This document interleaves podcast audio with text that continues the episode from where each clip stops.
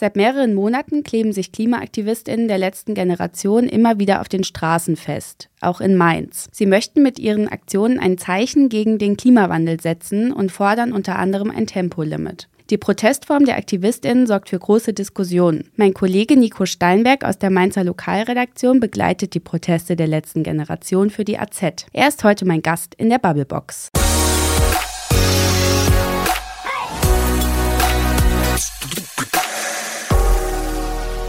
Hi Nico. In den vergangenen zwei Monaten haben sich AktivistInnen der letzten Generation in Mainz immer wieder auf die Fahrbahn geklebt. Kannst du mir kurz erklären, warum sie das tun, wobei es den Beteiligten geht und was sie mit dem Protest eigentlich erreichen möchten?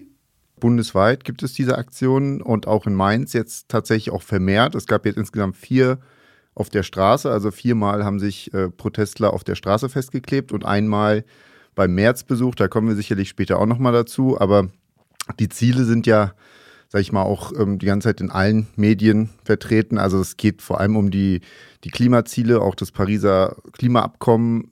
Da ist der Vorwurf, dass die Bundesregierung oder Politik generell diese Ziele ähm, nicht, nicht beachtet oder nicht einhalten möchte oder bewusst nicht einhält. Und ja, es geht da tatsächlich dann um auch Forderungen wie den CO2-Ausstoß halt massiv zu reduzieren und da äh, gibt es so Tempolimit von 100 auf Autobahnen beispielsweise oder ja, auch, auch wirklich ÖPNV-Tickets, die äh, vergünstigt, deutlich vergünstigt dann ähm, angeboten werden sollen. Also es geht schon darum, ja, die, die Klimakrise zu thematisieren und auch zu bekämpfen und Druck zu machen.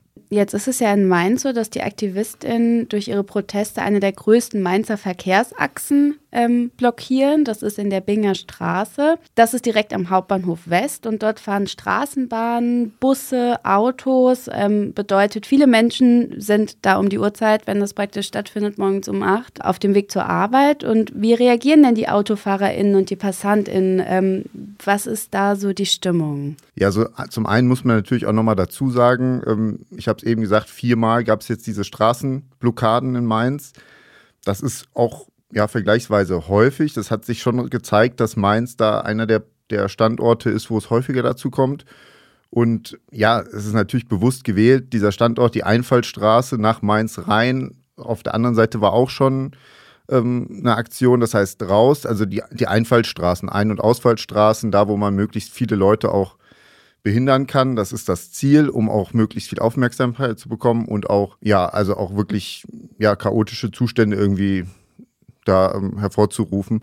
Und ähm, ja, der Protest ist natürlich auch umstritten. Das polarisiert oder die, die Protestler von der letzten Generation polarisieren da auch bewusst ähm, und entsprechend sind natürlich auch die Reaktionen, weil du jetzt damit, danach gefragt hast.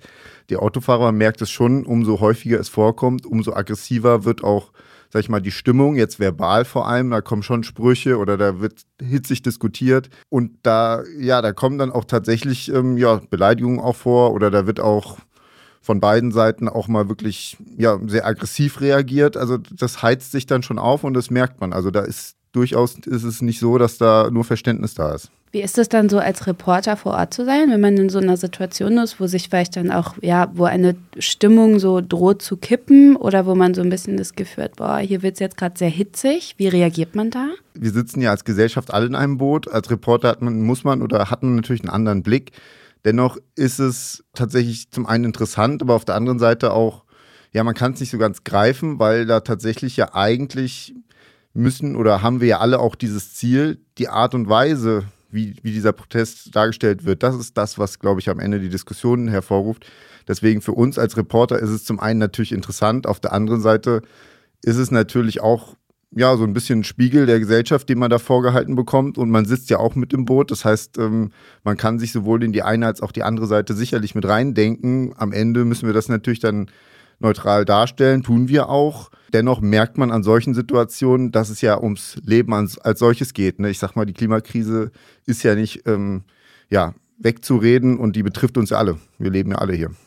Ja, über die unterschiedlichen Seiten äh, wollen wir später noch ein bisschen sprechen. Jetzt interessiert mich ähm, eher noch auch mal praktisch so ein Blick ähm, auf das Ganze. Insgesamt ist es so, dass auch auf Social Media UserInnen die Proteste der AktivistInnen ähm, stark diskutieren, so wie sie überall praktisch diskutiert werden. Hauptsächlich sind das tatsächlich negative Kommentare, die da auch ja so unter unseren Posts erscheinen. Eine Userin bei Instagram fragt aber zum Beispiel auch, warum sich die AktivistInnen nicht an Regierungsgebäuden zum Beispiel festkleben, da sie im Grunde ja von der Politik etwas fordern und ähm, ja, vor allem einfordern, halt zu handeln und etwas zu ändern in puncto Klimapolitik. Was, was meinst du? Weshalb ist es nicht die rheinland-pfälzische Staatskanzlei zum Beispiel oder das Mainzer Rathaus, sondern die Straße in der Innenstadt, auf die sich die Aktivistinnen kleben?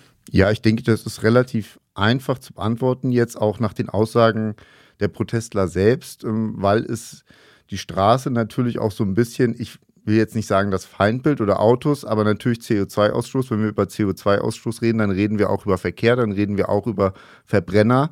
Und genau gegen diese Praxis, dass die Leute sich alle in ihr eigenes Auto setzen, das ist ja auch so ein bisschen überspitzt gesagt, das, wogegen sich diese, dieser Protest irgendwie auch richtet, darauf aufmerksam zu machen, ähm, dass, äh, dass das so nicht weitergehen kann. Das ist, ist auf der einen Seite auch nachvollziehbar, auf der anderen Seite, wie du sagst, die Kommentare sind natürlich ähm, dann auch entsprechend scharf, weil es Leute teilweise auch betrifft, die darauf angewiesen sind, weil du es gesagt hast, in politischen Gebäuden, warum die nicht ins Ziel oder, äh, sage ich mal, in den Fokus von den Protestern rücken, tun sie auch, aber jetzt nicht durch Festkleben. Wir haben es ja auch in Museen zum Beispiel erlebt. Also es ist schon, sind schon andere betroffen, aber mit dem Verkehr zum einen erreichst du damit eine unglaublich große Aufmerksamkeit bei Rückstaus, ähm, haben wir ja auch erlebt. Wenn auf einmal nichts mehr geht, dann sind auch die Medien gezwungen, darüber zu berichten, weil jeder wissen will, ähm, was ist da los. Und zum anderen trifft es genau das, wogegen sich dieser Protest halt richtet. Aber es gab ja zum Beispiel auch ähm, in Berlin äh, vor, vor tatsächlich ähm, ja, politisch wichtigen Gebäuden ähm, schon Aktionen, dass beispielsweise Politiker da irgendwie angesprochen wurde oder Zufahrten von Parkhäusern auch ähm, blockiert wurden. Und da haben sich ja dann schon Fronten auch aufgetan. Also, aber grundsätzlich geht es ja um die, die Klimakrise, also den Protestlern. Und deswegen ist die Straße da eigentlich das, äh, der Schauplatz. Ja. Jetzt gab es noch einen anderen Schauplatz äh, Anfang Februar, nämlich beim Besuch des äh, CDU-Vorsitzenden Friedrich Merz beim Neujahrsempfang der Mainzer CDU haben sich AktivistInnen der letzten Generation während der Rede des Vorsitzenden ans Rednerpult drangeklebt bzw. festgeklebt. Merz reagierte darauf mit den Worten, Zitat, und jetzt ab in den Urlaub, spielte dabei darauf an, dass AktivistInnen statt zu einem Gerichtstermin, der ihnen bevorstand, nach Thailand geflogen sind. Was denkst du, sollten PolitikerInnen nicht lieber mit den KlimaaktivistInnen ins Gespräch kommen, statt so zu reagieren wie Merz mit fast schon so einer Abwehrhaltung? Ja, sicherlich ähm, sind da, ich war ja auch an dem Tag da gewesen. Ähm, tatsächlich hätte ich jetzt da nicht mit, mit gerechnet im Moment, aber eigentlich muss man bei solchen und gerade bei Merz, die, die, da, das hat ja auch eine Vorgeschichte zwischen letzte Generation und äh, Friedrich Merz. Und da treffen natürlich Welten aufeinander. Er ist natürlich ähm, zum einen als CDUler, aber auch äh, von seinen Positionen in der CDU selbst natürlich äh, eigentlich genau das, äh, wogegen die letzte Generation dann auch arbeitet. Ähm, er hat natürlich dann schon auch ähm, andere Vorstellungen, denke ich auch, wie das funktionieren sollte oder könnte oder auch nicht. Und ich denke, da prallen halt Welten aufeinander. Deswegen äh, im Nachgang muss man sagen, war das eigentlich auch logisch, dass dort eine Aktion gestartet wird, weil du jetzt die Reaktion angesprochen hast. Also das ist, glaube ich, wieder genau das, ähm, was wir vorhin hatten, auch mit den Autofahrern. Ähm, es ist dann eine hitzige äh, Situation und äh, da muss, muss man auch, glaube ich, relativierend sagen, ähm, ja, jeder steht dann auf einmal vor einer Situation, wo er nicht genau weiß, wie er soll äh, reagieren. Ich denke aber auch, und ähm, das kann am Ende auch nicht die Lösung sein, dass das, wie er reagiert hat, sich quasi über einen Protest, ähm, der sich ja tatsächlich gegen irgendwas, was uns betrifft, richtet, ähm, dann lächerlich zu machen. Das kann es am Ende nicht sein. Ähm, ich denke aber auch, dass es halt seine Veranstaltung oder deren Veranstaltung war und die Reaktion, das jetzt nicht abzubrechen, sondern einfach weiterzumachen, äh, Gut, so suffisant wie er es gemacht hat, ist seine persönliche Entscheidung, habe ich eben gesagt, würde ich jetzt persönlich auch so nicht machen. Aber dass er dann der Meinung ist, da weiterzumachen und nicht zu sagen, wir brechen das jetzt ab, weil der, was ja genau das Ziel war, das kann ich am Ende auch verstehen. Ich denke aber schon, dass äh, sowohl von, von seiner Seite auch ähm, oder insgesamt von der politischen Seite, ja, da schon Gehör hingehört. Also ein Ohr an die Protestler oder ein Ohr an das, was sie sagen wollen. Das gehört dahin und deswegen, da kommen wir mit suffisanten Reaktionen nicht weiter. Aber auch, und da kommen wir sicher gleich dazu, die Protestform ist auch sehr diskutabel. Du sprichst bei deiner Reportertätigkeit vor Ort mit ganz unterschiedlichen Parteien, beziehungsweise ja mit unterschiedlichen Seiten, sage ich mal. Auf der einen Seite mit den Protestierenden, aber du sprichst auch immer mit der Mainzer Polizei. Wie bereitet sich denn die Polizei auf solche ja, Klebeaktionen der KlimaaktivistInnen vor? Ja, wie bereiten die sich vor? Ich sag mal, wir haben es alle zu Genüge auch schon, äh, sag ich mal, große Augen bekommen, als wir es zum ersten Mal gehört haben mit Olivenöl, wie die da äh, vorgehen und dass es einfach tatsächlich so ein Hausmittel ist, was da zum Einsatz kommt. Aber es hilft nun mal. Das heißt, es gibt schon technische Einheiten, die sich da irgendwie auf spezielle Situationen, Sondereinsätze irgendwie vorbereiten. Das ist da nicht anders. Und man muss auch sagen, jetzt nach beim vierten Mal oder beim dritten und vierten Mal, da waren leider, muss man auch sagen, die äh, Abläufe ja schon eingespielt. Das heißt, jeder wusste, was er äh, tun soll und entsprechend bereitet man sich natürlich vor. Das ist schon klar, dass da ähm, die Einheiten, die alles Werkzeug dabei haben für sowas, da parat stehen. So bereiten die sich darauf vor. Grundsätzlich muss man sagen, ist jeder Protest, jede Sitzblockade, die auch bei anderen Demos und Gegendemos schon stattgefunden hat, ähm, auch mit Rechten der Protestler verbunden. Das heißt, äh, sowas wird grundsätzlich erstmal als Spontanversammlung ähm, eingeschätzt und dann wird geredet und dann wird gesagt, ihr verlasst das jetzt bitte. Gut, wenn man festgeklebt ist, dann wird es schwierig, aber diese Sätze müssen dennoch fallen. Und dann geht es halt daran, die ähm, die Leute dann friedlich oder möglichst, also ohne Gewalt oder sonst was da von der Straße zu bringen. Und das, das sind Sachen, die haben sich bei anderen Protestformen schon eingespielt. Also äh, das war jetzt ein bisschen, ich sag mal, im ersten Moment vielleicht ein, ein bisschen andere Form, aber grundsätzlich die Abläufe, die gibt es schon. Wie geht denn die Polizei konkret vor, wenn sie die AktivistInnen dann von der Straße holen? Weil die sind ja festgeklebt. Und es kann ja schon auch gefährlich werden, zum Beispiel in der Hand einfach aus dem Asphalt rauszufräsen, wie das teilweise passiert ist. Was hast du da so beobachtet? Ja, wie ich es eben so ein bisschen schon angetextet habe, und das ist ja auch völlig legitim, bei den ersten Einsätzen hat es natürlich auch ein bisschen länger gedauert, ähm, weil erstmal auch nicht klar war, wie machen wir das jetzt, da war keine Erfahrung da, inzwischen ist das anders. Ähm, ja, also wenn wir die Abläufe mal durchgehen, wie ich es eben gesagt habe, grundsätzlich die, die Stadt oder das äh, Ordnungsamt äh, ist ja für die Einordnung einer, einer Versammlung zuständig und ähm, die stehen da im Austausch natürlich mit der Polizei. Da spielen aber natürlich auch die Rahmenbedingungen eine Rolle. Das heißt, wenn man sowas als eine Spontanversammlung einschätzt, im ersten Moment, die nicht angemeldet ist, aber dennoch passieren kann, so eine Sitzblockade ist genau das, dann muss man den Leuten auch den Raum geben, das darzustellen, was sie wollen, ihren Protest. Das wird auch getan. Jetzt muss man sagen, bei den Aktionen zuletzt, das war ja Dezember, das war im Januar, das war im Februar, da waren Minusgrade auch häufig. Und da muss man natürlich auch gucken, dass man auch eine gewisse Verantwortung, auch wenn sie sich selbst festgeklebt haben, muss man diese Leute möglichst mit äh, gesunder Hand da wieder entfernen. Und da muss dann auch manchmal geguckt werden, wie schnell geht das jetzt, wenn Olivenöl da nicht hilft. Und das ist meistens der Fall, wenn man zwei Komponenten nimmt, was ich jetzt vorher auch nicht so äh, auf dem Schirm hatte, weil ich mich damit nicht beschäftigt habe, aber Sand und Kleber zum Beispiel, das wird steinhart, also wie Beton und dann kommt man auch oftmals zumindest nicht zügig mit äh, Olivenöl da weiter und dann muss äh, auch mal schweres Gerät ran. Man sieht aber auch, ähm, dass dann da auch die Kooperation, ich sag mal, da will auch jeder mit Hand wieder aus, der, aus dem Protest vorgehen. Also das ist schon so, dass dann da von beiden Seiten oder von allen Seiten darauf geachtet wird. Dennoch muss man diese Frage stellen, die werden wir sicherlich noch stellen. Ist da allen geholfen, wenn man morgens äh, bei Minusgraden alle gegen sich aufbringt, ähm, die man eigentlich von sich überzeugen möchte? Ähm, aber von den Abläufen her ist genau das. Also Olivenöl zunächst einmal lösen. Dann, wenn das nicht äh, zum Erfolg führt, muss dann halt schweres Gerät ran, ja. Du hast gerade so ein bisschen angesprochen, ob es wirklich so gut ist, dass man morgens bei Minusgraden die Leute gegen sich aufbringt. Die Klimaaktivistinnen erzeugen ja durch ihre Aktionen Aufmerksamkeit. Das ist ja ganz klar. Das haben wir auch eben schon so ein bisschen angerissen.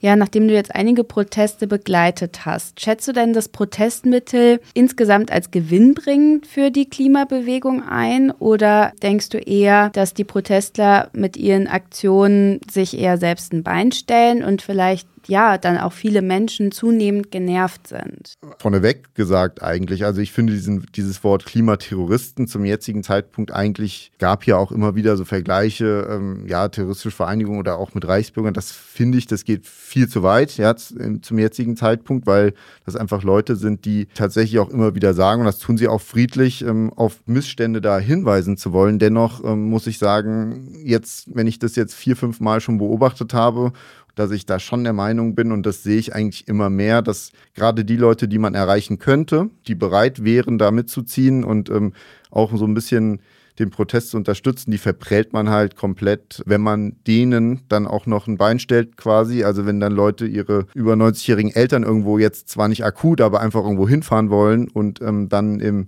im Stau da drei Stunden stehen bei Minusgraden, dann kann ich verstehen, dass diese Person möglicherweise sagt, ja, euer Ansinnen ist gut, aber ihr blockiert hier auch gerade mein Leben und wofür? Ich würde eigentlich mitmachen, aber irgendwie, es muss natürlich was passieren, man muss natürlich laut sein und die Gegenfrage von Protestern, wenn man mit ihnen redet, ist natürlich, ja, aber dann sag du uns doch, ähm, wie wir dieselbe Aufmerksamkeit äh, für unsere Sache bekommen als durch, durch solche Sachen, ist natürlich auch ein, ein Einwand, wo man sagen muss, ja, muss man erstmal drüber nachdenken. Dennoch, ähm, wenn man die große Masse, und das zeigen ja auch Umfragen, es sind ja auch 80 bis 90 Prozent der Leute heißen das nicht gut. Deswegen glaube ich schon, dass man irgendwie jetzt zumindest, wo es schon Aufmerksamkeit gibt, ein bisschen in eine Debatte einsteigen sollte und nicht mehr diese forcierten Aktionen. Ja.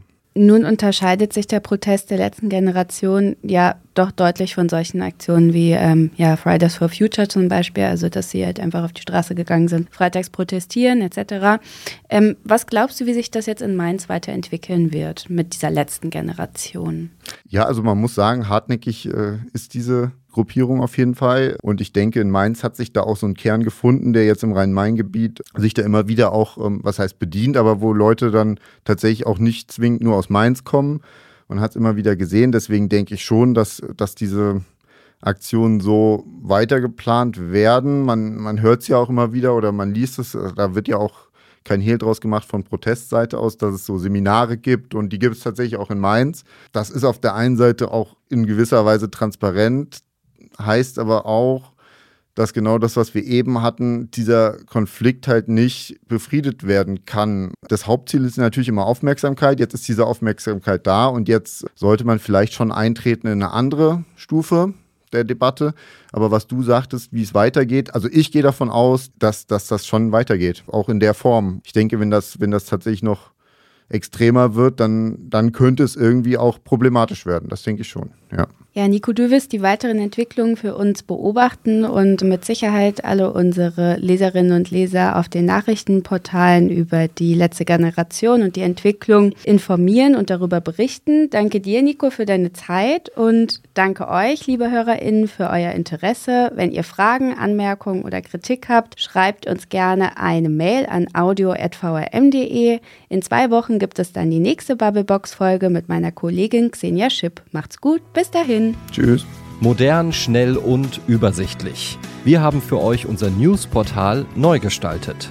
Spannende Geschichten, Livestreams, Videos, Podcasts oder Umfragen. So erfahrt ihr immer aktuell, was in eurer Region los ist. Klickt euch rein unter allgemeine-zeitung.de.